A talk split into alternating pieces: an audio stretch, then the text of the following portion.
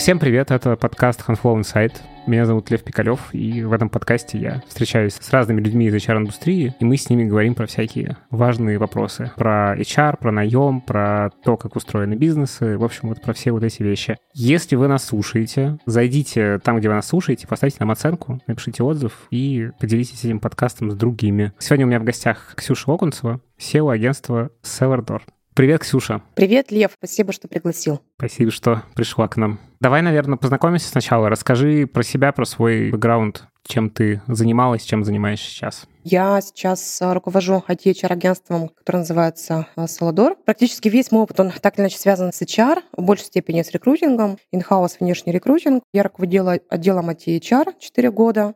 До этого я была в крупном банке, тоже там занималась э, айтишниками вместе со своей командой. И в 2018 году я решила уехать из России. В общем, я решила все, все изменить в своей жизни. Собрала чемодан, уехала в Таиланд, поработала немножко в зарубежной компании. Это был международный финтех. Там пощупала зарубежный подбор, сделала какие-то определенные выводы и решила, что пора рожать в кавычках собственного ребенка и открыла свое агентство. Сейчас у нас распределенная команда собственно, мы помогаем компаниям искать и находить эти ребят. Класс. Очень мне любопытно. Думаю, что я тебя помучаю вопросами про разницу инхаус и агентства. Вообще то, как это устроено, в каких случаях применяется и как ты это видишь.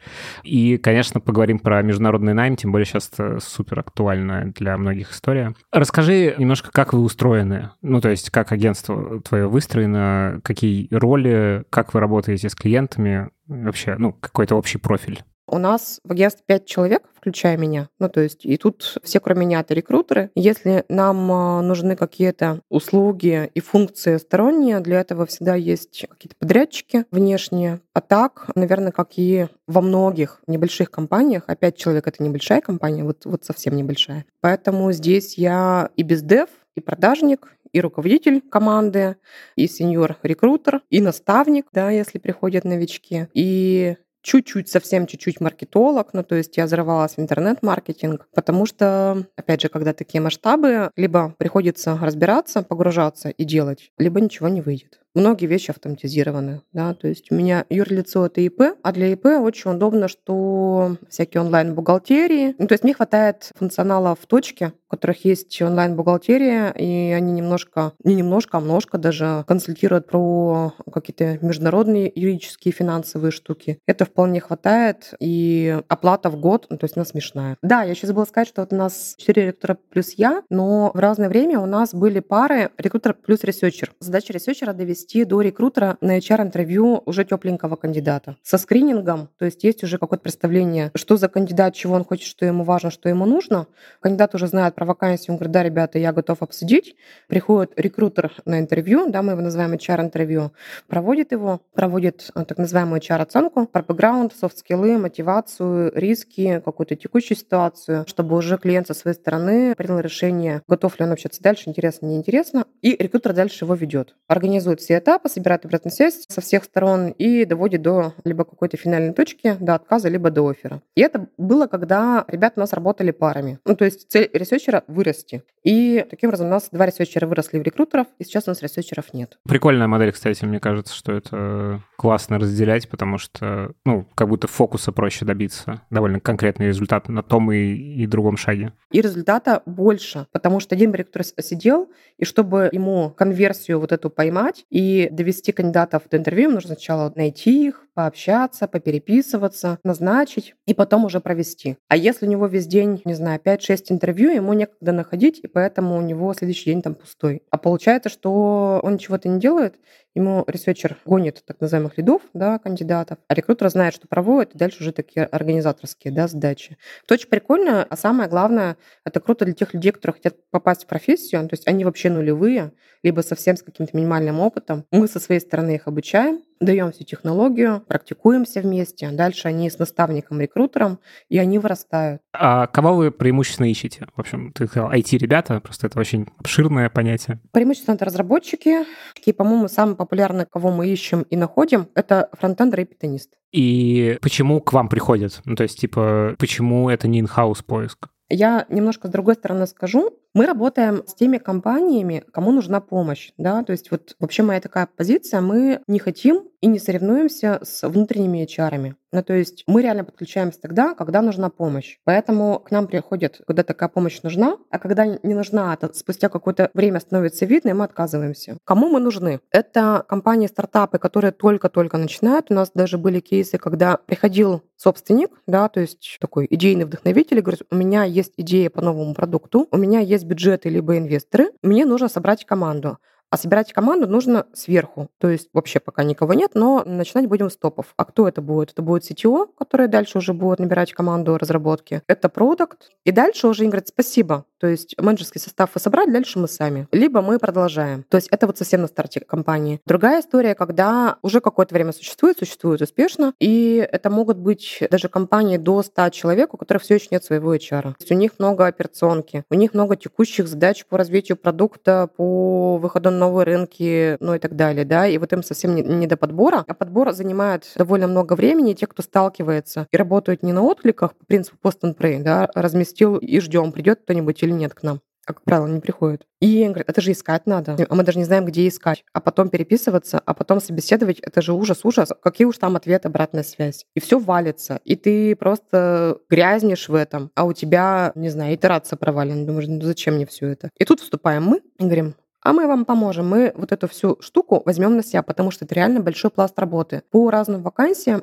ну вот опять же, у нас там есть статистика. Для закрытия одной вакансии, по нашей статистике, в прошлом году нужно было рассмотреть, обработать 90 два кандидата. Это медиана. И провести 7 интервью, HR-интервью, чтобы в итоге один человек вышел. Но просто представить, в чем польза внешнего агентства, что если своего HR нет, менеджером это может быть CTO, project, team lead, не дай бог team lead, да, потому что вот им вообще не до того. Нужно обрабатывать вот такое количество, а потом с теми людьми что-то делать, потом их собеседовать. Второй, наверное, нюанс, особенно в компаниях, где нет HR, бывают трудности с оценкой кандидатов. Ну, то есть это может начинаться с разговора «расскажи о себе», какой-нибудь разработчик, не особо разговорчивый, он скажет «а я не знаю, что рассказывать, что вас интересует, ну расскажи что-нибудь». Получается какой-то несвязанный разговор, и, собственно, вывод, что а кандидат ни о чем, он нам не подходит. Все почему? Потому что интервью проводить не умеет, да, оценку. Хорошо, если есть в голове какой-то портрет ожидаемый, что для нас важно, что нужно, для каких задач, для каких целей, чтобы решить конкретную задачу, какими скиллами должен обладать кандидат. И хорошо, если вот эта линия есть, а бывает, что ее нет.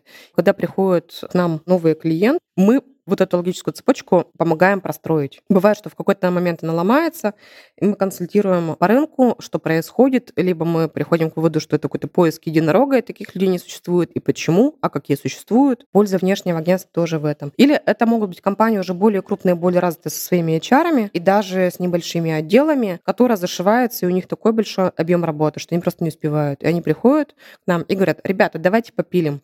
Вот у нас задач вообще выше головы. Мы будем заниматься этим, а вам отдадим вот это на аутсорс. Мы этим не занимаемся, мы про это забываем, вы это делаете как бы за нас. А в чем ты видишь разницу, ну вот условно, in-house подбора и вот подбора, который вы даете? Ну то есть какие-то плюсы-минусы, подводные камни? Должно быть минимально отличий. Я считаю, что рекрутер внешний, он должен отрабатывать настолько же хорошо, насколько и внутренний. Ну, то есть как внутренний HR, а не на отвали. Ты должен узнать информацию глубоко про компанию, про бизнес, про их цели, про финансовую даже обстановку, особенно если это стартап, что у них с инвестициями, сколько раундов они прошли, какие перспективы развития проекта, продукта, какие планы, про продукт, про его конкурентные преимущества. Ну, то есть мы реально задаем эти вопросы нашим клиентам, чтобы и нам тоже оценить, для нас есть риски или нет. Про команду, про портрет, кто вписывается, кто не вписывается, значит, с кем прощаются. Потому что мы этих людей в глаза не видели, и очень сложно нащупать эту грань, то, что называется culture fit, да, вот совпадение по ценностям, по культуре, наш, не наш человек. Но, к сожалению, так бывает, что в некоторых агентствах в эту штуку не погружаются. И им говорят, найди нам Java-разработчика, сеньора. Там довольно все стандартно, зарплата такая-то, погнали. И агентство говорит, погнали, кого ищем, зачем ищем, куда ищем, просто бежим. Ну вот, я считаю, что не надо так. Но, к сожалению, есть агентства, которые так делают, да, не погружаясь, и, соответственно, ну, показывают каких-то дживистов. Кто-то попадает, кто-то не попадает. Точно так же репутацию в целом рекрутеров, да, создают большинство рекрутеров, которые не могут поддержать разговор, не понимают, что им говорят кандидаты, чего от них хотят кандидаты, поэтому там как бы другая проблема. Поэтому это общая репутация, и ну, поэтому работать одинаково хорошо нужно везде. Но есть все-таки отличия, которые ну, вот вообще никак не обойти. При этом ты работаешь вообще зашибись как хорошо, погружаешься в бизнес, задаешь кучу вопросов, и ты знаешь нанимающих менеджеров, CTO, тем лида, если ищешь кого-то в команду, разработчика, тестировщика. Но если ты HR внутри, ты видишь этих людей, Сейчас, конечно, многие на удаленке, но вот раньше, как было в офисе, когда ты встречаешься на кухне, на каком-то корпоративе, на выезде, и неформально это общение, ты уже знаешь, какой это человек, чем он живет, да, что он себе представляет. И ты видишь не одного человека, а 20 и 30 и больше. Ну, это, кстати, наверное, именно это и, и есть тот контекст, потому что мы все говорим про контекст в каком-то виде, подразумевая как бы, ну, условно, предметную область. Хотя кажется, что самое важное в работе рекрутера рекрутера. Это не предметная область, ее довольно быстро можно понять, типа бизнес-процесс понять. Ну, мне так кажется. А вот история про человеческие ценности, которые, они как бы не то, что написано у тебя там, типа, наши ценности, а это вот как что-то немножечко неуловимое, которое ловится, когда ты с людьми общаешься постоянно, даже не разово на кухне пересекаясь, а как-то вот, типа, ты видишь, кто сможет в команде задержаться, кто не сможет в команде задержаться. Слушай, а ты вот уже упомянул про то, что репутация рекрутеров не очень хорошая. Есть какой-то, ну, такой, не знаю, список из не знаю, пяти пунктов, что такое хороший рекрутер? К сожалению, этот список не из пяти пунктов. Вот в чем беда. Там гораздо больше пунктов. Ну, сколько-то основных, которые ты видишь? Это «хочу» и «могу» погружаться в предметную область. Ты можешь вызубрить какие-то нелюбимые предметы в школе либо в универе, но не погружаясь, в какой-то момент начнет ехать мозг. И, к сожалению, IT не для всех. Это нормально, так бывает. У меня в разное время были рекрутеры не из IT, и они пытались э, переучиваться. Не получалось. Они уходили, куда-то там устраивались в другое место, в другие как бы сферы бизнеса и прекрасно себя чувствовали. Техническая информация должна восприниматься и нравиться. И вот в, этом во всем э, должно нравиться копаться и понять, чем отличается алгоритм структур данных а от модульного тестирования. И ты должен действительно понимать, что это такое. Это первое. Второе, здесь, как у продажника, то есть ты должен быть нацелен на результат, потому что наша работа очень сильно переплетается с, с продажами. Только мы продаем более, ну, продаем в кавычках, да, какие-то тонкие материи, что еще сложнее. И это должна быть железная попа, потому что довольно много рутинной работы, который в какой-то момент может показаться неинтересным. То есть сорсинг, например, да, вот ты сидишь, ищешь, ищешь, ищешь, думаешь, что, господи, сколько можно. Можно переключиться, чем-то другим позаниматься, но довольно много рутин у нас, это факт. Должна быть, ну это по мне, да, должна быть структура и логическое мышление, чтобы в голове выстраивать причинно-следственную связь. Это важно в оценке кандидатов, это важно в коммуникациях и с заказчиками, и с кандидатами. А если человек хаос, ну то есть у него какой-то, не знаю, космос в голове, бежим направо, бежим налево, он будет метаться туда-сюда, и вот того самого результата не будет. Рекрутинг — это взлеты и падения, как американские горки. То есть сегодня хорошо, а потом уж пойти черная полоса. И вот ты делаешь все то же самое. Ты ищешь точно так же привлекаешь э, кандидатов, ты ведешь себя точно так же, проводишь интервью без изменений. У тебя, будь ты in-house или в агентстве, кандидатам делают оферы, а у тебя один за другим они срываются. Кто-то садится и плачет, кто-то идет в бар, кто-то переключается и включает, не знаю, любимые фильмы, читает любимую книгу, потому что оно очень сильно демотивировано. То есть долго отсутствие результата, оно выбивает. И человек должен найти все силы, как мобилизоваться. Причем сам. Ну вот это было бы здорово, потому что если нужна какая-то внешняя подпитка, скажем, от руководителя, ну, будет тяжело и тому, и другому. Это будет выгорание и уход из профессии. Важный пункт, как ты к людям, так и они к тебе.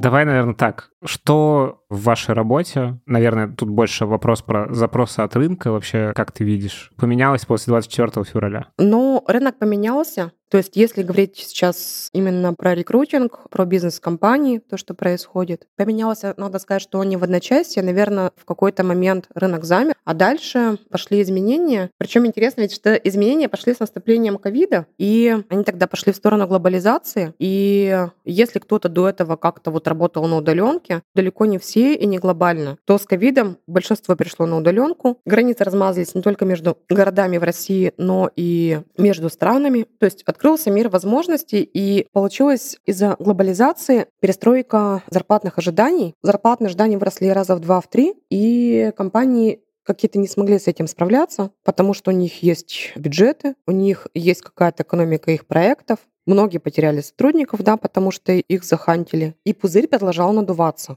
Ну, то есть зарплатами, с вот этой удаленкой. Для зарубежных компаний это было, конечно же, прекрасно, потому что компании из Америки гораздо проще и дешевле взять умного разработчика из России, чем, может быть, менее умного, но более дорогого в Америке. И вот все чесали затылок и думали, все не все, но большинство, а я-то точно. Ну, уже любопытно становилось, что, но ведь пузырь должен лопнуть. Ведь не может так продолжаться бесконечно, что джуниоры уже как с цепи сорвались и хотят уже 5 тысяч, 7 тысяч долларов, а опыта коммерческой разработки там до года. Говоришь, ну куда тебе 7? Ты не стоишь столько, ты не принесешь столько профита. И вот кажется, что пузырь лопнул.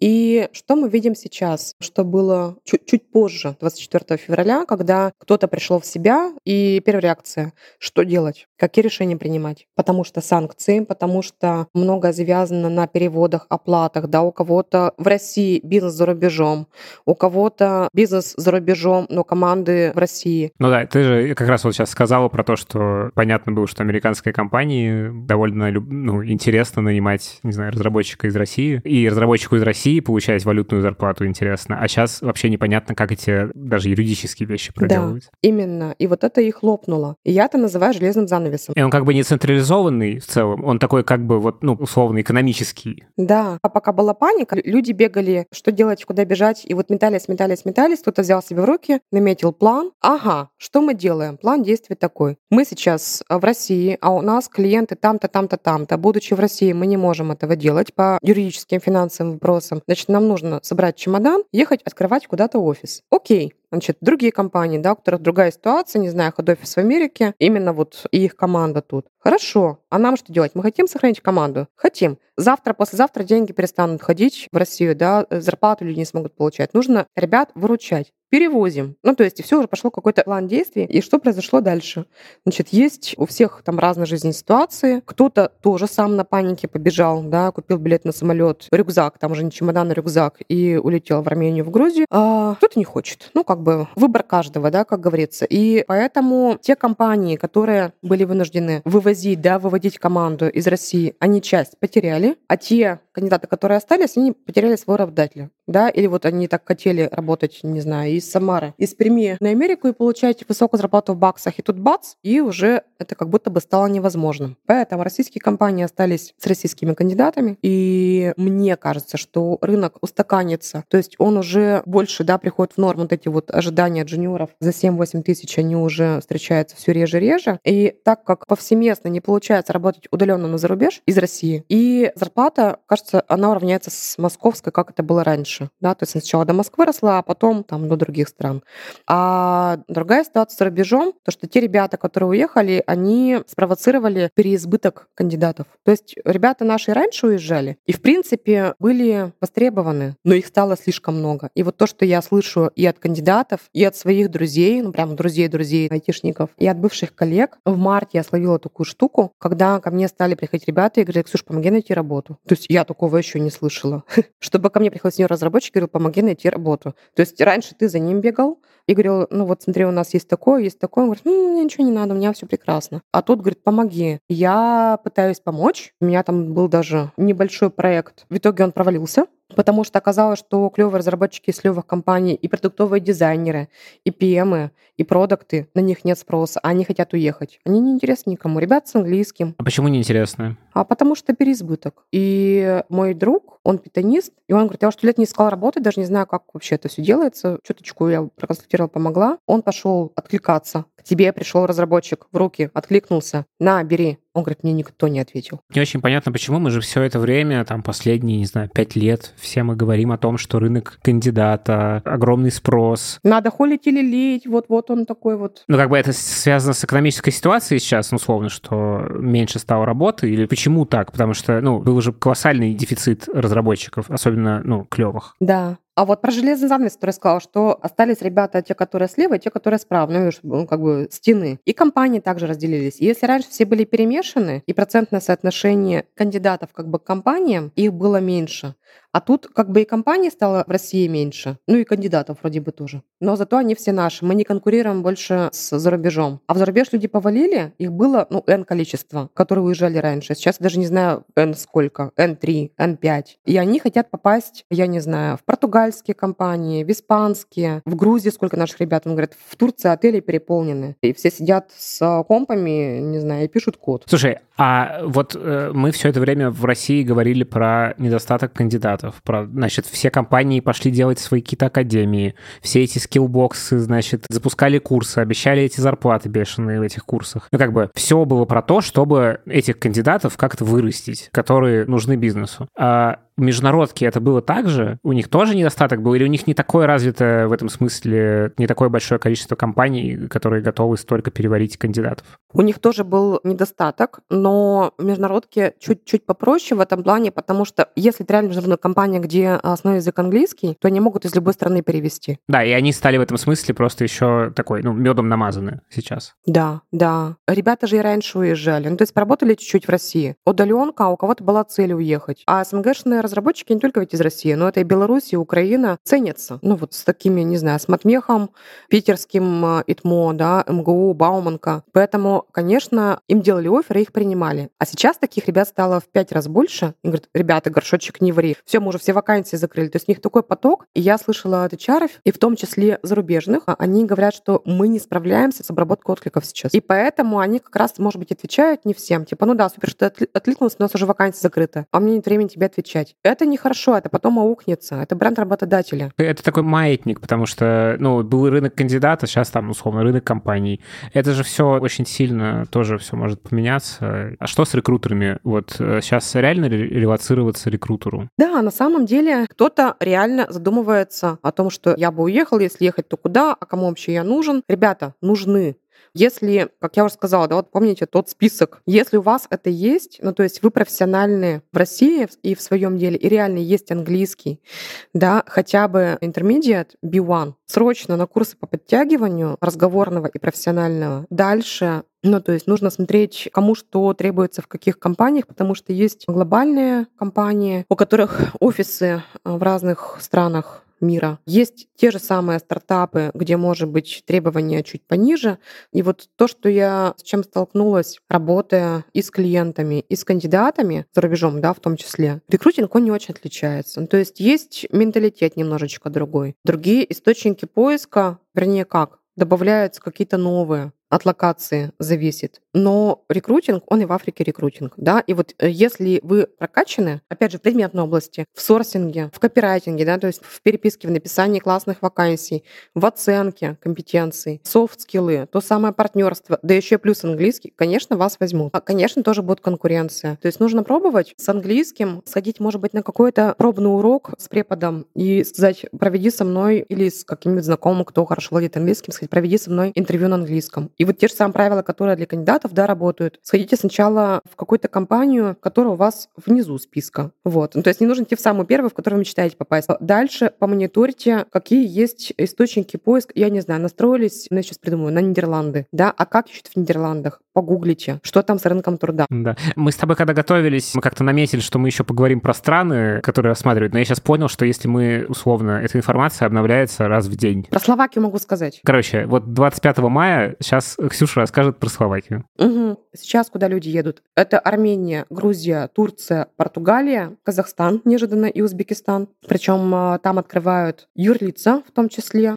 И тут, да-да-да-да, кто бы мог подумать, есть такая прекрасная страна Словакия. Это маленькая страна, уютная, и кто любит вот такую одноэтажную, двухэтажную Европу, возможно, придется по вкусу. Страна не очень дорогая, ну то есть это не Великобритания или те же самые Нидерланды. И что прикольно, там можно открыть ИП удаленно. Ну, то есть не обязательно приезжать в эту страну. Есть фирмы-помощники юридические, консалтинговые, которые помогают все это сделать онлайн. Максимум, что нужно было сделать, отправить документы по почте. Ну вот опять же, вроде как бы последняя информация, то, что нужно, это загран, справка о несудимости и энная сумма, чтобы потом положить ее на расчет на счет своего ИП. И не очень большая на самом деле. Ну, то есть там может быть несколько тысяч евро, ну, то есть не миллионы евро. Либо приехать в посольство Словакии в своей стране и подать туда документы.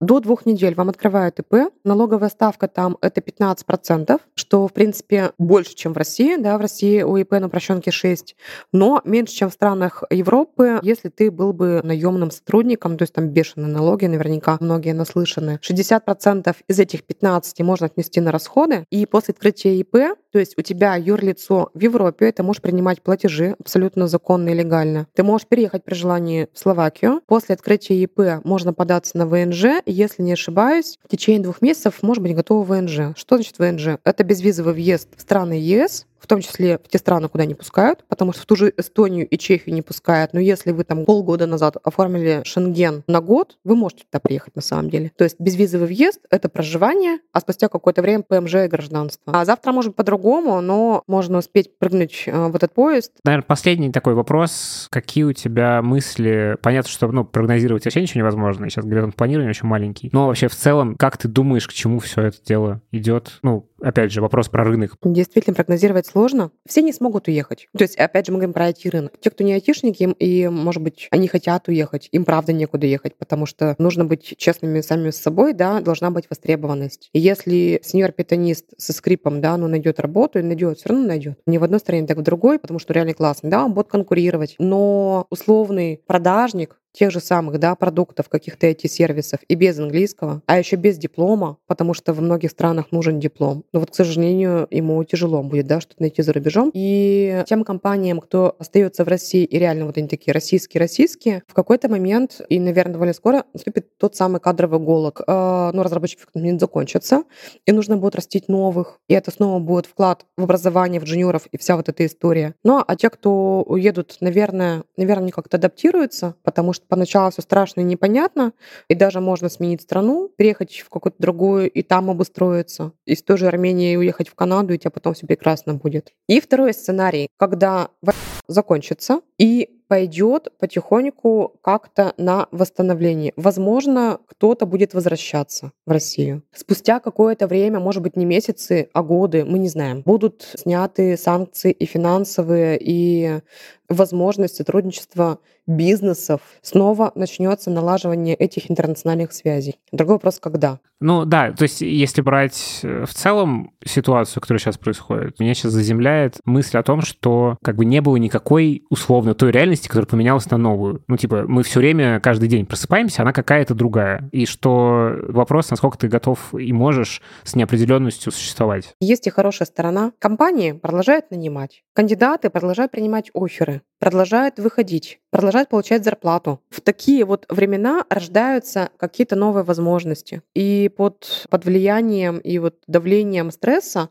приходят новые решения, и у бизнеса в том числе да, то есть какие-то новые продукты, выход на новые рынки, либо закрытие бизнеса, да, и открытие чего-то другого. И те же самые кандидаты, кто-то, да, может быть, как-то срочно уезжает, и он этого не ожидал, но, черт возьми, он до этого сидел 10 лет в таком махровом комфорте, ему все нравилось, ему было хорошо, и он э, не мог решиться уволиться. Пришло время ему пересмотреть и куда-то как-то дальше пойти. Для HR, рекрутеров сейчас это, наверное, вызов как справляться с текущей ситуацией. И для HR в большей степени, которые работают с внутренними сотрудниками в том числе, и это колоссальный рост. А потому что HR — это партнер для бизнеса. И для бизнеса, и для сотрудников. С нами была Ксюша Окунцева, SEO-агентства Cellar Door. Спасибо тебе большое, было интересно. Спасибо, Лев. Ставьте нам оценки, пишите отзывы и всем пока. Пока-пока.